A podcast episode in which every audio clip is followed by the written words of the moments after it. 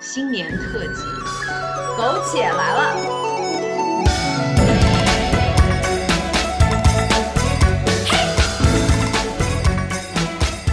大家好，我是王马蹄。我是一哥哥，欢迎来到第一集的苟且。说实话，其实一哥哥这不是咱俩第一集，为什么这么说呢，Maddy？我们之前录了 intro，然后我们又失败了一集，于是我们来到第一集。所以我我跟你讲，Maddy，我新年我们俩就直奔主题。我新年的 resolution，我第一件事就是我不想再说一些杂话了。我觉得我杂话特别多，你知道吗？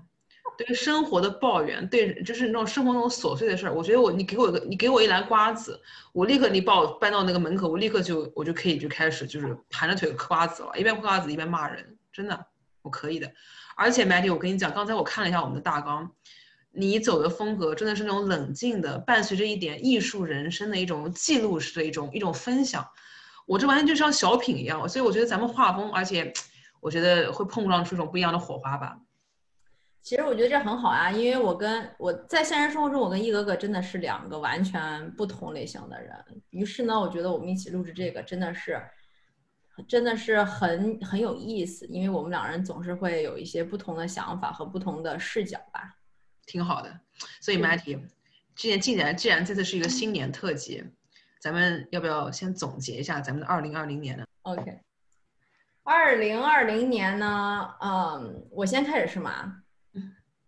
二零二年，说实话，真的是疯狂的一年。我就我想说，这个疯狂并不是我的人生有多疯狂，我的人生挺平静的。但是你作为一个平静的做正在过平静的人，平静的你的自己的人生，然后你又观察社会百态，像什么 Black Lives Matters 呀，像一些什么呃丑闻呀，社会上发生丑闻呀，还有一些冠状病毒爆发出来的对女性地位的挑战呀，或者冠状或者对亚洲人，因为病大家都把它叫在美国很多人把它叫中国病毒，对亚洲人的歧视呀，这些东西都是被冠性病毒带出来的话题。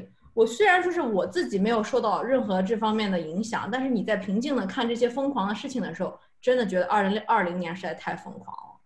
我非常同意 Matty 你的说法，我也觉得，我觉得特别是像你说 Black Lives Matter，对吧？这个是身在北美，我们等于身处其境，每天新闻轰炸的，还是还有各种那个 Trump，还有那种政治的这种骚操作，还有美国北美这边防疫的这种呃不作为也好，呃。他就是，或者是这边人文化或者思想他们不一样也好，我们认为真的是非常疯狂和非常没有秩序的一年，是以前我们认为的正常的秩序是完全被打破了。现在我们的生活就是一种，人家说叫 new normal，现在是一种新的、新的、新的、新的正常，新的正常，对，新的正常。但你看，其实，在国内，咱们就稍微总结一下哈，我我之前看了看，我觉得国内现在也二零二零年也是。当然是非常从年初开始，比如说这个新冠病毒最先现在来说是在武汉，等于是先发现的，是国内人民的那种抗议，还有家里面的人，我们对他们担心，还有国内各种各样的各色各行各业的人的，因为这个新冠带来的这个生活的不一样，我觉得都是非常非常真的是记，我们是每天都在见证历史的。然后还有国内也有一些你说的那些女性权益啊，还有女性的觉醒啊，还有那些就是把以前一些嗯非常不愿意讨论、非常沉默的群体，突然我们拿出来讨论了，忽然突然不再沉默了，我觉得都是一件特别震撼的事情。不知道是好事还是坏事，但一定是让人我觉得是好事改变的事情。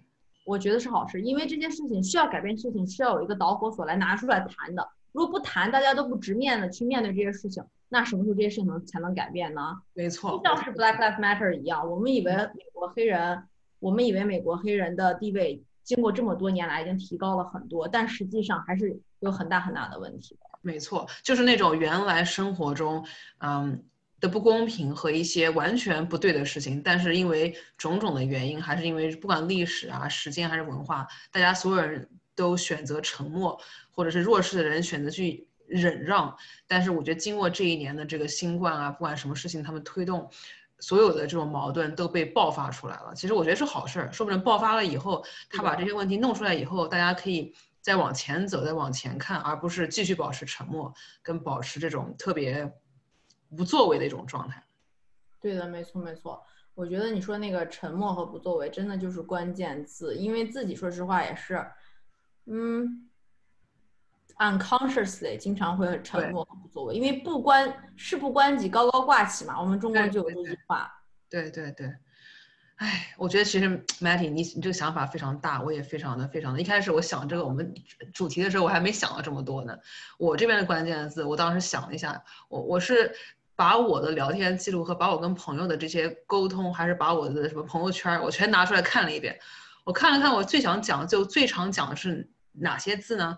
我想了半天，当然这是一件比较不太正面，但是这真的是我们每天会冒出的心声，就是不过了。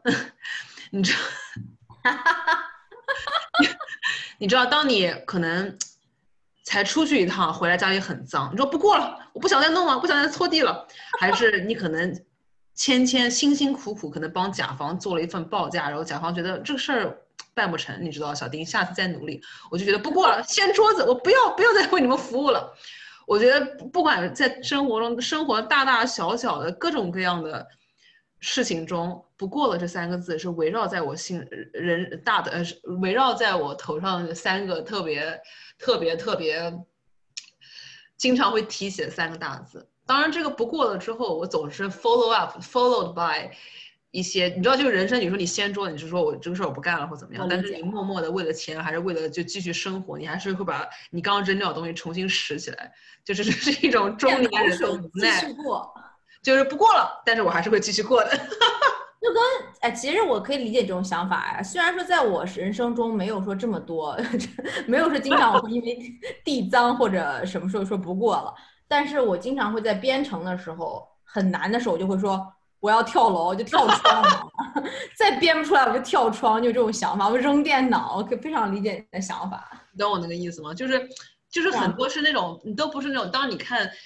当然，你说大事小事，天下事都是事。当你看大事的时候，你觉得哇塞，你知道这个世界在发生天翻倒地、倒地变化。你看到各种各样的 movement，各种各样的那种头条新闻，然后再回到生活中自己大大小小的事、零零琐琐的事，都是集成集成天下是集成这三个字就是不过了。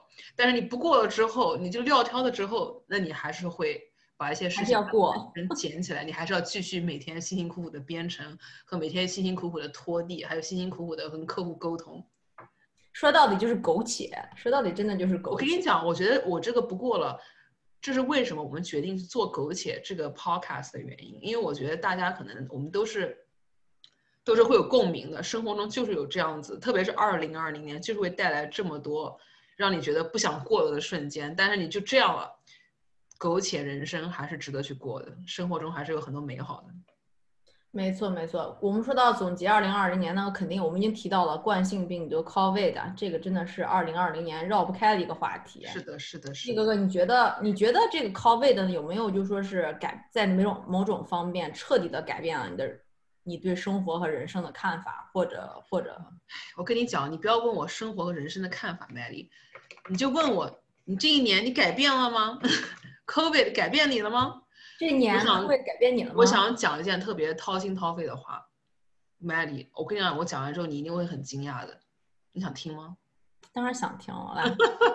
来，Maddie 说：“Shut up and keep going。”我心里这么说，嘴上说当然想听。当然想听。我想说的是，我整整一年都没有买包了，Maddie。买什么？买包。我一年没有买包买衣服，我没有在跟你开玩笑。我相信曾经的时尚买手，朋友也称我为时尚 guru、时尚大师的我，在二零二零年没有为自己添置一件新衣服、一一双新鞋子和一个新包。嗯，你知道多不容易吗？嗯，我无法接话，观众朋友们，因为因为我呢已经很就说是。我很理解，我很高兴一个个有这种人生上的改变，我非常的开心，为他很开心。但是我自己已经在大概一两年以前吧，就开始尝试着去把自己的人、自己的生活，嗯，呃呃呃，adapt 成一种极简主义的、极极简主义的生活方式。嗯，我只开始买一些就是质量很好，然后呢，知道自己一直会喜欢的，不会说是去，呃。就是去追寻时尚的步伐。当然，这跟我们俩的工作性质有很大的关系。你一个 fashion buyer 怎么可能说是做像我这种这种这种 programmer 这种？但是，这种在在我心里你是非常时尚的。打断一段话啊，就是听众朋友，其实 Matty 跟我虽然我这么吹嘘自己的时尚买手的身份，但其实生活中我看到我每每看到 Matty 穿的时尚单品，我都会立刻下单。我 Matty 是具有很强的带货能力，我我很开心一哥哥这么夸我观众朋友，但是我现在站起来给他看一下，我真的不要这样，不要这样，不要这样。哎，你好歹我跟你讲，二零二零年，二零二零年我们就是。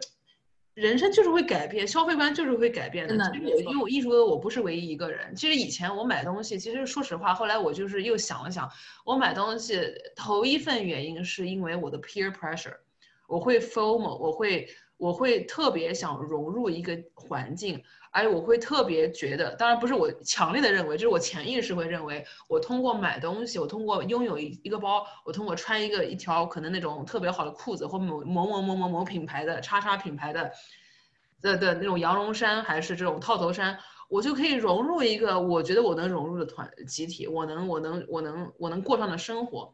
但是我突然二零二零年，因为大家都在家里待着，我也不跟别人有。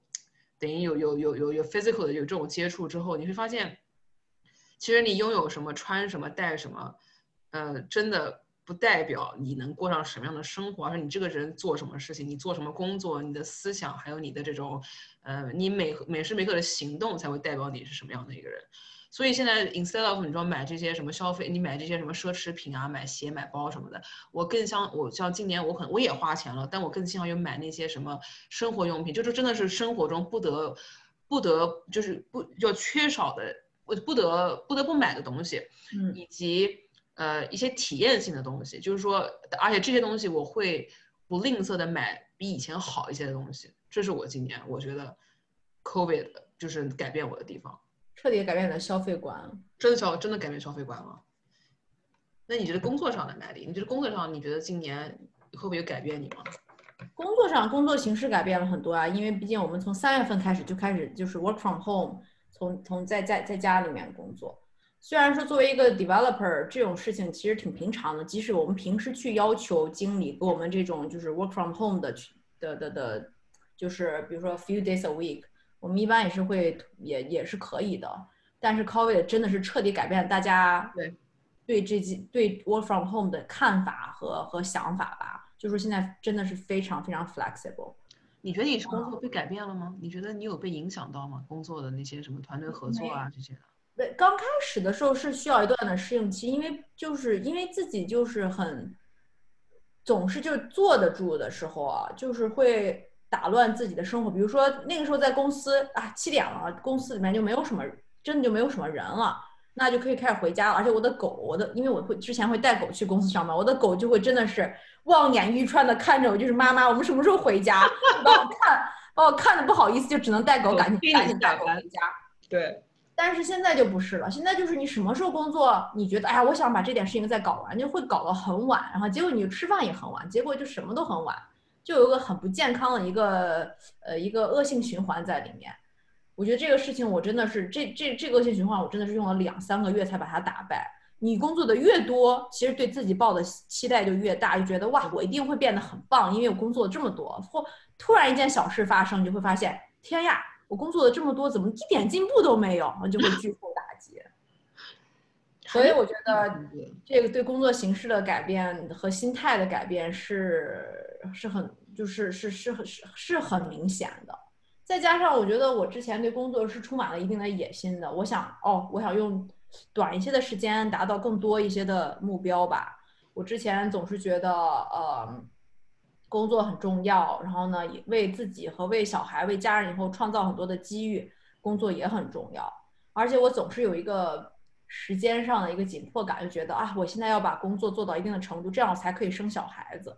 嗯。于是这个心态呢，就真的是，说实话，在二零二零年刚开始的时候，对自己造成很大的影响，以至于流产，真的是以至于流产那么大的影响。但是 COVID 在这方面真的是彻底的改变，改变了我心里面的想法，就就会突然放下来了，就会觉得有这么多不在自己控制之内的事情，没错。还有什么好去控制的？就总是去想那那么想去控制。还是一句话，就是 survive，aim at surviving baby，Exactly. not thriving。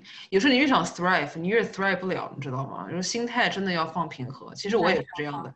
COVID 来之前吧，因为我因为一些原因，就是在大家 COVID 二零二零年，其实我二零一九年年初我就已经开始 work from home 了。就当大家还在在外面，你知道每天上班啊，每天出门的时候，我就已经开始在家里开始工作了。其实一开始我跟你一样，其实我有一段时间我是特别不适应的，完全没有办法专心做事，每天总是在，因为你知道在家里面嘛，你说，就你也不，你也可以，你可以穿的邋邋遢遢的，你可以选择什么时候工作就什么时候工作，你也可以想什么时候吃饭就什么时候吃饭，生活就失去了一个那种，就是失去了一个 structure 吧。但是这个其实对生活是对你工作是特别有影响的。所以我经历经历的差不多三个月到半年是完全无法适应的，但是当 COVID 来了之后呢，虽然这个是完全 COVID 这是完全对人对世界是有很好的很不好的影响的，但我必须要说 COVID 来了之后，我突然一下平静了很多。就我从一个原来觉得哎呀，为什么大家都在外面办很多大事儿，我却一个人在家里的时候，变成了如果大家都在家里的话，我也是可以在家工作的，变成突然一下我就安静下来了，我工作也有效率了，生活也有规律了。我还有很多事情都已经非常非常的走上轨道了，我能这么说吧？就我我现在就想跟你说一个就是嗯小故事，就是有一天我跟我跟我老公在街上散步的时候，那个时候 COVID 刚刚开始，然后呢，我就在看有些人就是排着长排着长队买去买东西，当然其实卖大麻和卖酒的地方总是排队的人很多，那当然，但当时我就在想，如果说这个 COVID 的这个局局面不受控制，大家后来就就没有办法去呃进口或出口一些的食品，就一些的人真的是人生存必备的东西，那那个时候会发生什么？你认为，一哥哥，你认为大家会那个时候还有人人性的温暖，去把自己多余出来的粮食或者是呃物资分分分给别的就是更不幸的人吗？当时我脑海中是我觉得不会的。我觉得不会，我也觉得不会。是的，嗯，所以当时我就有一种很突然有一种一秒钟的想法，觉得哇，世界末日的感觉。就是说，如果说这个状态真的这样持续发展，如果说大家真的都会就变成就丧心病狂的去嗯抢夺自己想要的东西，那你想这个社会会多么有没有秩序？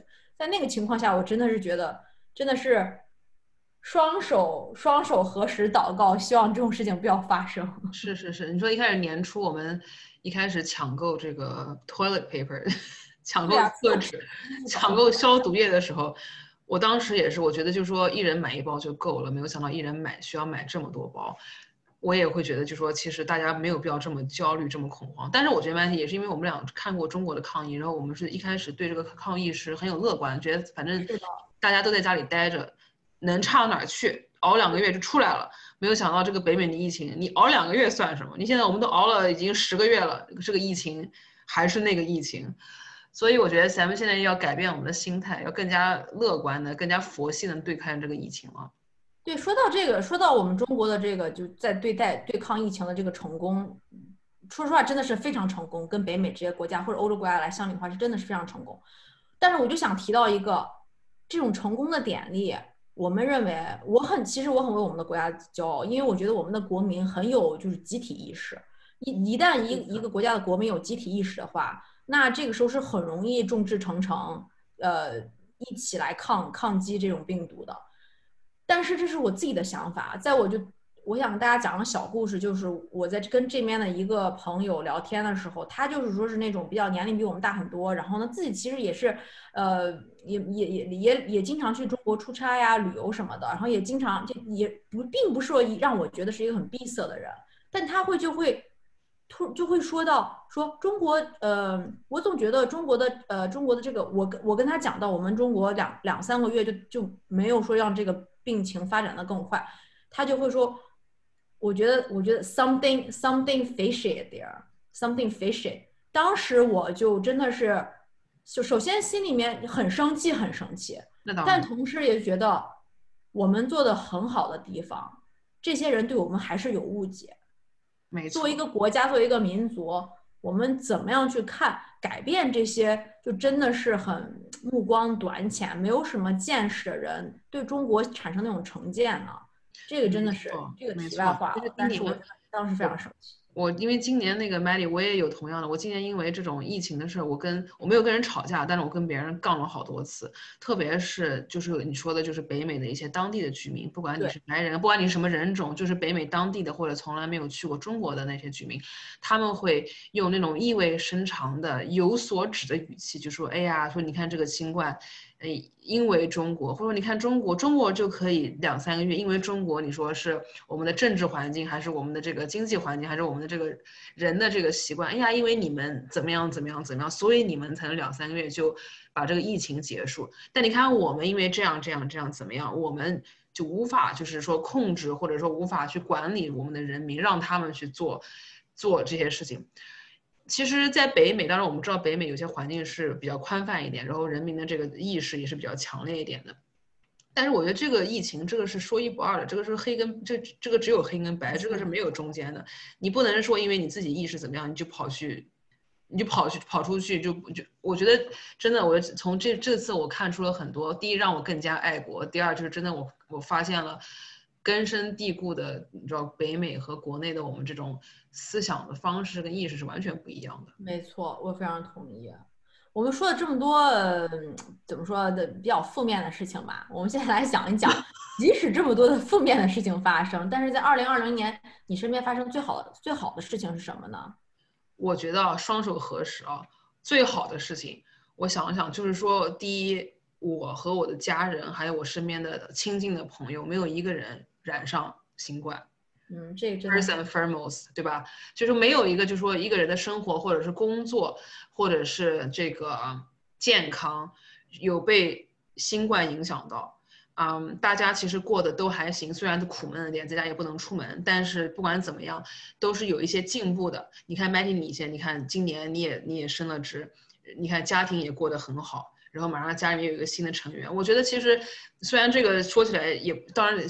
Again，这个 COVID 不是一件好事，但是我觉得却间接的有对我是我和我身边的那些朋友有一些好的，绝对是有些好的影响的。没错，没错，我很同意。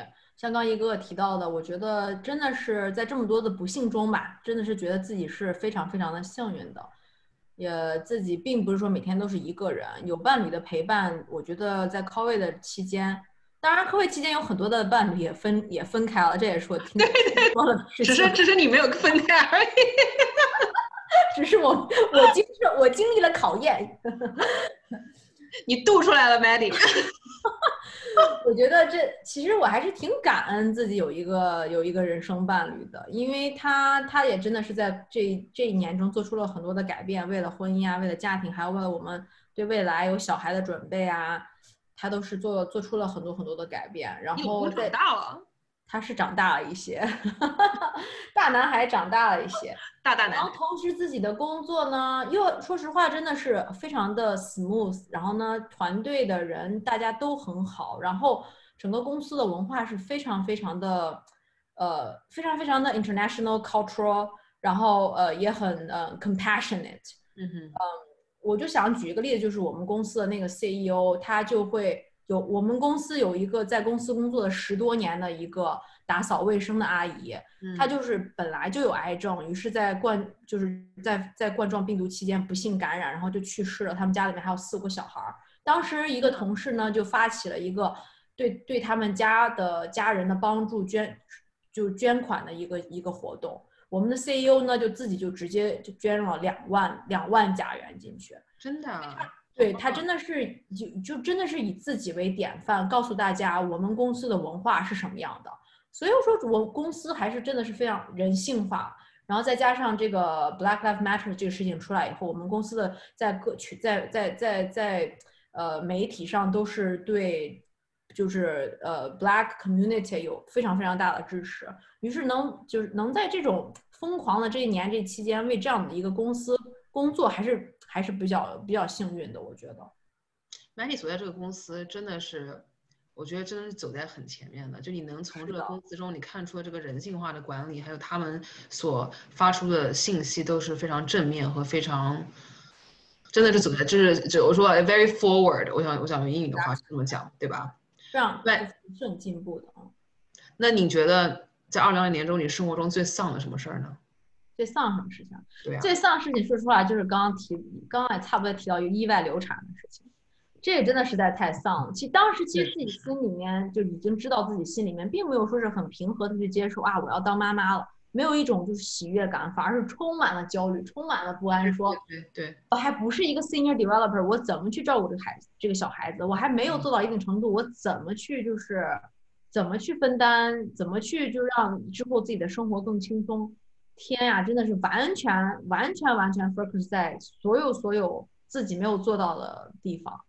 于是呢，当时说是意外流产，是因为自己根本就没有不知道自己流产了，是去去医院第一去做第一个 B 超的时候才发现，原来这个小孩根本就就这个呃胚胚胎根本就没有心跳。嗯，当时嗯就，当时蛮难过的，但是同时也觉得自己的心态真的很差很差，于是才导致了导致了这种事情的发生吧。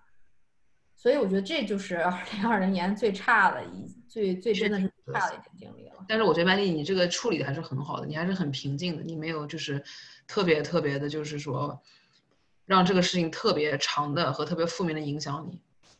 那这倒不会了，但是因为自己首先要看看自己哪里面哪块真的是没有做到，没有做到让自己满意的地方吧。这种保持平和的心态也是自己长长久以来的一个目标吧。我觉得二零二零年的前面那一两个月真的是没有做好。我这儿呢，就是说，我觉得其实今年就是最丧最丧的事，就是我没有办法回国，我没有办法跟我家人见面。像我父母，嗯，他们也是快一年，我爸爸快一年多没见到面了。其实还有爷爷奶奶啊那些，就是因为现在，因为因为新冠的关系，你没有办法去坐飞机啊，或者说你很难，就说你要隔离啊什么的。嗯，就我希望就是说二零二一年，就是当然现在疫苗来了嘛，当然希望疫苗来了之后可以，嗯。可以让我我们让让所有人可以呃回国会比较容易一点吧，我只能这么讲。然后嗯，我的运气还蛮好的，因为我是在冠状爆发之前回 国的。真的是运气太好了，Matty 今年。一一个星期在国内待一星期，第二星期冠状爆发，于是天任呐何所有的东西都关门。当时当时家里面人很开心呢，家里面说、好，现在你走不了了，你在家里面就想待多久待多久。奶奶把你锁在家里，不让哪儿都不让你去。但是 Matty，我觉得还有一件更丧的事儿，除了不能跟家人更，丧的事情，一哥哥真的，我觉得我脱单越来越难了。你看这个新冠吧，你也不能出门，对不对？你说你用这些 dating app，全是呃，我不能说人家全是变态，我只能说变态有点多，有的时候偶尔会要举报一些一些行为非常不良好的一些男士在 dating app 上面。但是我觉得就是因为新冠的关系，就是你跟当然，我觉得朋友跟朋友之间的感情倒是没有任何影响。你经常我们可以聚会啊，呃，我们可以 Zoom 啊，我们可以视频啊。但是你说呃，陌生人跟陌生人之间的这些连接，或者你出去认识新朋友啊，出去 dating 啊，却越来越难了。我可以想象得到。呃，懂我一说实话哥哥的苦闷吗我我很理解，虽然我从来没有用过任任何的 dating app，？Lucky you。我跟你讲，一哥哥，我要专门开一篇专门出来说 dating app。我把我 dating app 上面遇到那种二莫名其妙的人拿出来，我可以说，我可以说满满的十集。Let's do it. Let's do it, baby. Let's do it. But yeah，我觉得这个事儿真的是，我觉得其实老实讲，我们这个 podcast 名叫苟且，就是我我却不知道如何，就我真的不知道如何解决这样的问题。我也希望听众朋友们，我抛出这个问题，你们可以帮我解惑。对，大家大家留，大家踊跃留言，告诉易哥哥这个脱单如何在冠状病毒期间脱单，谁有妙招拿来分享。给我们留言哦。嗯，我说了这么多，我觉得我我我我呢最想承认的一件事情就是，我每年都会给自己定很多很多的新年新年决心。会吗？新年 re 对啊，新年 resolution 啊，你是这样的人吗？是啊，每年都会有啊，从来都是失败的好吗？你你有成 OK？其实每个人都会有，就是你知道，在二零二一年，在年底，在哦，在年在这一年的最后一天，当最后的前十秒钟，大家在 count down 的时候，你总是会说，然后 ten nine eight seven，you know，你就会在心里默默念，我一定要一定要干成什么什么什么什么什么事儿，就你会念个一两一二三四五点，depend on 你什么样的人，对吧？你有成我，我觉得你讲这个话时候，我特别特别特别特别惊讶，因为你说你问我说你有曾经失败的 resolution 吗？我觉得应该这么问，你有曾经成功过的 resolution 吗？你达成过任何你想达成的，就是 要说不要把不要怪二零二零年，Don't blame twenty twenty。Just say it. Twenty twenty. Do not blame twenty twenty. Just say 你有没有一些自己达到的 resolution，或者说，可以，既然咱们就达不到了，就失败了，你你你到底是有什么 resolution 呢？可以 carry on to twenty twenty one。没有成功过，OK。但是但是今年呢？今年我对自己的希望真的就是，嗯，因为二零二一年我们就会有小孩子，五月份的时候呢，我会变成妈妈，现在已经是妈妈了。五月份的话生会生小孩。所以我就责任会很会更多。其实我自己还很挺担心这个责任的，毕竟自己还觉得自己还是个小孩子，现在就要去给别人喂奶，真的是 觉得是一大考验。再加上我老公本身也还是一个大小孩，我们俩都属于是两个大小孩在一起，现在要养一个小小孩，就真的是蛮蛮紧张的。所所以，而且自己就会变成一个。当妈妈，当当当当妻子，当全职雇员，又想做自己想做的事情，如何在这种不同角色中的扮演做好做到最好的自己，把每个角色都扮演的，不能说是 the best of it，但是也要差不多吧，能接受的 acceptable level。我觉得 Maddie，我觉得你，我我觉得二零二零年真的改变了你。我是曾经我认识的你，你一定会说，我一定要我要当最好的妈妈，我喂奶就是为了最棒。我儿子一定要喝多少多少奶，我每一天都要挤出多少奶出来，我才能我才是合格的妈妈。如果当你如果当天挤不出那么多奶，你就会立刻崩溃。我说为什么我挤不出这些奶？为什么老公草莓，而且还要做草莓奶？为什么我挤不出？然后就对着自己儿子或者女儿大哭。但是你既然讲出了。二零二零年，我只想当一个 acceptable 的妈妈。我觉得这就是一个非常了不起的女性的觉醒。你真的认为吗？我真的这么认为的。我觉得苟且得过且过。你能你能这么想？就是说，因为我就是我就是说，因为我，Matty 还或者是所有听众，任何有完美主义听众朋友，或者任何会愿意为生活。或呃，就是说怎么讲，为生活或者为身边的人啊、家庭什么付出所有的朋友们，我只想说，真的要领会我们这个领领会我们这个苟且的精神。有时候人生并不是你一定要尽到百分之百的努力，你就会得到，就你就会很开心，或者是你会满足。我觉得你还是要人还是要把自己放在第一位的，特别是女人要把自己放在第一位。作为女人很难，真真的是长期学习、长期历练才能。才能学会的东西，真的是。我跟你讲，有时候 Maggie，你 program 你你你打不出来，not end of the world。有的时候儿子因为饿没有奶，not end of the world。冲点奶粉，人生还是继续的，不是吗？啊，一哥哥就是不是当 programmer，又没有当妈，现在又来做。但一哥哥有这份乐观的精神，如果这个订单接不下，哥哥是总还有下一个的。一哥哥是比我能更承受，you you know like。I have I have like two levels of expectations. First level, I can't do it. Fine, I will chill. 我觉得一哥在这方面真的是 I just chill. 对大家，所以说二零二一年呢，就希望自己能做一个 acceptable 的妈妈，做 acceptable 的自己就就好了。再加上还有一点呢，我又觉得我要更学会感恩一些。我昨天在看那个小 S 小 S 的一些经典语录，我就看到一句话，他说的，哇，我觉得实在太实在太精辟了。他说，他说要想当懒猪，就要会感恩。是啊，是这样的呀。我从来都没有做过，才发现原来自己当不了懒猪，就是因为自己不会感恩，所以我一定要好好的感恩这一年。我跟你讲，想当懒猪，第一最重要当然是要感恩，第二就要降低你自己的 expectation，降低你对人生、对你老公的期望。当老公去洗碗的时候，你就要感恩，并且当懒猪。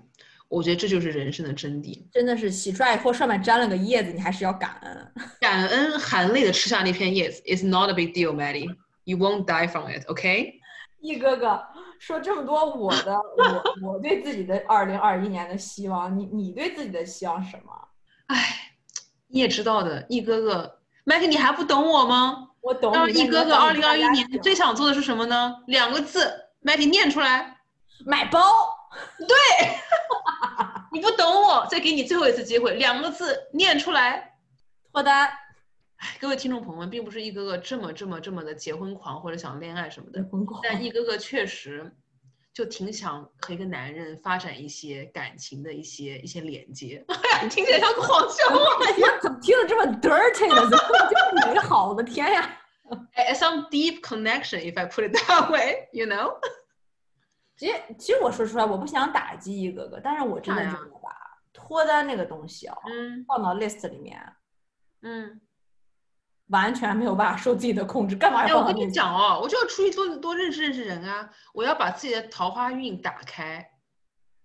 但是我跟你讲，Matty，其实这个最根本就是一哥哥是一个，虽然大家不认识我是谁，但是我再介绍一下，我这个人表面上看起来风风就是风风火火，也是一个非常实干派的一个人，但其实我的内心是一个非常怂的怂蛋，你知道吗？有很多事情，生活中很多事情都让我觉得害怕到不敢面对。类似于演讲，或者跟男人说话，或者跟客户沟通，大大小小的这种，就是跟人沟通，就是嗯，put myself out there 这种事情，对一哥哥来说，可能对 Matty 你来说，这是一件非常简单的事儿，但对一哥哥来说，我要在我要在内心挣扎很久，就是要要我要斗很久，我才能鼓起勇气的去做一件事情的。其实这个脱单。与其说脱单，不如说让一哥哥把自己放出去，不管在生活还是在事业上，还是在认识异性方面，都要勇敢的去追寻自己想要的东西，而不要去怂。角度很好，是对，就是 grow，这是 grow a bone，you know，就是就是让自己硬气一点，要追求自己想追求的东西。其实就是真的，就是我听众朋友，如果你有有任何人跟我一样，就是怎么讲，就你人生有一些就是过不去的事儿，或者是你就有一些真的你自己就很胆小，没有办法面对的事情，我觉得二零二一年不不如用这一年去突破一下。你突破不了十件事吧，你突破一件事总行吧，对吧？那我就多认识五个女男生好了。你觉得 Mandy，你觉得这样比较比较比较那个什么吗？我真的是已经对你现在散发这种正能量感到非常非常的。感到非常非常的骄傲，而且诧异，太正了吗？不不不不不够正，要多正，要多正吗？要多正，要多正就要多正。好的好的，没问题，一个一个个一定会努力的。嗯，而且再再说一句，就是二零二一年我们会继续做苟且这件事情，真的是让我们两个人都非常都非常。都非常 exciting 的一个 idea，就是我们一起做这个 podcast。真的，不如 Maggie，我们现在就立个 flag，我们当场立 flag 怎么样？然后我觉得把这个 flag 抛出去之后，你就没有办法，就是把这个 flag 收回来了。你要立你要立什么 flag？我的 flag 就是我们一定要二零二一年做整做做完整这个苟且，我们做整整一期二零二一年的苟且节目。做完整整整一年，还是做完整？就我们坚持一年，就这个事儿，我们就坚持一年，不管有多少个听众，不管有没有人，即使到最后还是零个听众继续做，即使到最后，到最后就是你跟我两个人做下来，然后除了我妈没有一个任何听众，我们还是把。我觉得你妈也不能听，你以后要大谈性爱，你妈怎么办？还是算了。我妈可能很开心给我们留言，那我那那宝贝啊，我说你说的没错，妈妈就是这样。我的 great mother。亲爱的十个小 tip，然后妈妈就立刻加入激烈的讨论。因为我跟你讲，新年咱们是有很多很多很多非常正能量和非常不苟且的事情可以，你知道可以展望跟期盼的。没错，我对新的一年充满真的是充满了希望，非常非常非常非常激动，迈入新年。那咱们现在跟听众拜个年好了，拜一个新年好了。我先说了，我给你想想讲，我祝所有的狗血听众们新年快乐，大吉大利。赚大钱，泡帅哥，买跑车。Matty，it's your turn。